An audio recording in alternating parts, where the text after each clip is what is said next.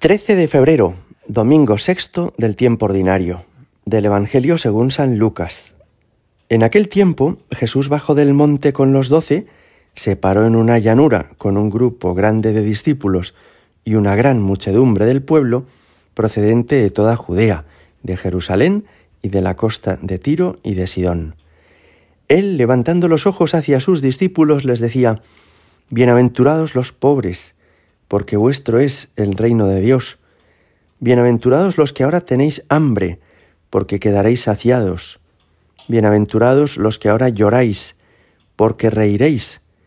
Bienaventurados vosotros cuando os odien los hombres y os excluyan y os insulten y proscriban vuestro nombre como infame por causa del Hijo del Hombre.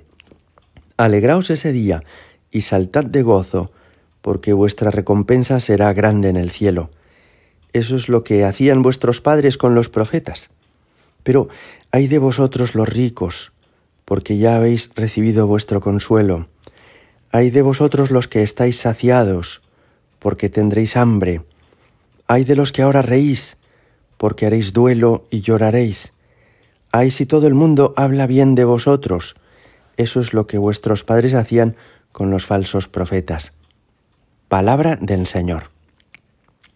El globo terráqueo tiene dos líneas que lo dividen entre el norte y el sur, el este y el oeste. La primera línea es el ecuador. Divide el mundo entre el hemisferio norte y el hemisferio sur. Y la segunda línea, en vertical en los mapas, porque la primera es en horizontal, la, segunda línea es el meridiano de Greenwich, que divide los países que están al oeste y al este de este meridiano y que nos ayuda a establecer las horas en el reloj. Pues bien, cuando algo está en el hemisferio norte, o en el hemisferio sur, o al este o al oeste del meridiano de Greenwich, seguirá ahí siempre.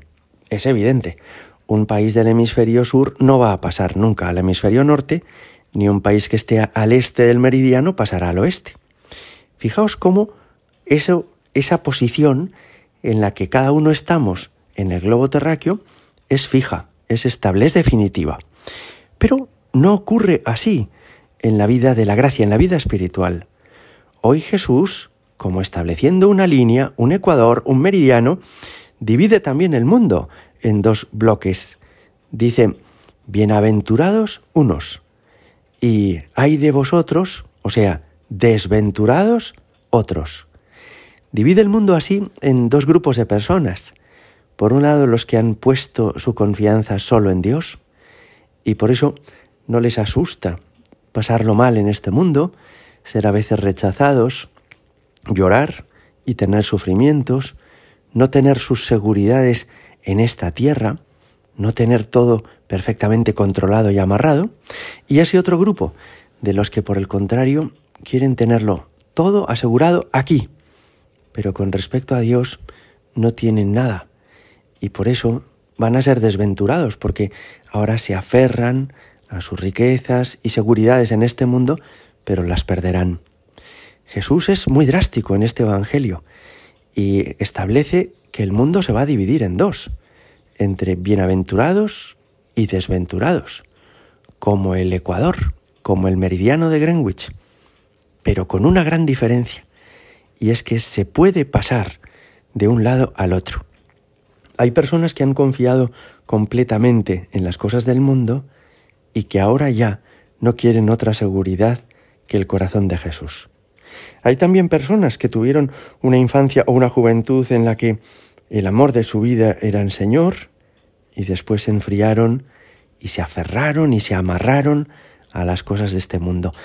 De modo que en el orden espiritual sí es posible que una isla que estaba en el hemisferio norte pase al hemisferio sur o viceversa. Hoy Jesús nos establece esta división tan drástica, como una espada de doble filo que separa, que traza dos destinos diametralmente opuestos. Tú puedes escoger, tú puedes decidir si vas a ser de los que pongan su confianza y su seguridad en las cosas de este mundo, que son el poder, el placer, el poseer, o si vas a poner tu seguridad en Jesucristo. Evidentemente, lo que el Señor desea es que pasemos todos a su hemisferio, que pasemos todos esa línea de dejar de confiar en nosotros mismos, en las cosas que hemos conseguido en este mundo, para empezar a confiar plenamente en Él. ¿Por qué, podría preguntarse alguna persona, son bienaventurados los pobres? ¿Por qué son felices los que lloran? ¿O por qué alaba a Jesús a los que sufren por su causa o a los que tienen hambre? ¿Es que hay algo bueno en pasarlo mal? No, no propiamente es bueno pasarlo mal. Lo que sí que es bueno es saber que todos los sufrimientos y calamidades de este mundo tienen los días contados.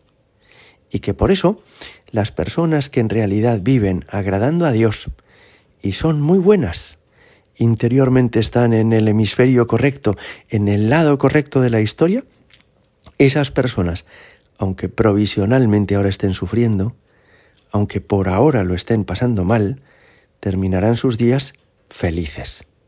Y eso es nuestra confianza más, más plena, ¿verdad? Y viceversa. Mm, no es que Jesús diga aquí que tener bienes materiales sea malo. No es que Jesús diga aquí que reír sea algo de lo que nos tengamos que avergonzar. Lo que Jesús nos dice es, ojo, no pongas toda tu esperanza en las cosas de este mundo, en caerle bien a los demás, o en tener muchas cifras en la cuenta de banco, o en sentirte seguro, porque todo eso, todo, es provisional. Se va a terminar. No te vas a llevar nada a la tumba. Tú pon tu esperanza en Dios. Tú pon tu confianza en el Señor. Hazte a la idea de que todo lo que tienes entre manos ahora, tu coche, tu casa, tu cuenta bancaria, la agenda de contactos que tienes, incluso los amigos que has ido consiguiendo a lo largo de esta vida y que te acompañan y te quieren, todo eso no te salvará después de esta vida. Todo eso no te lo llevarás al, cielo después de esta vida. Todo eso es provisional. En este sentido, me parece que nos ayuda vivir siempre con las maletas preparadas y saber que la tierra que pisamos, que parece tan fija y tan segura, en el fondo es provisional y que por eso haremos bien en confiar más plenamente en Dios, en poner en Él nuestra seguridad. Gloria al Padre y al Hijo y al Espíritu Santo, como era en el principio, ahora y siempre y por los siglos de los siglos. Amén.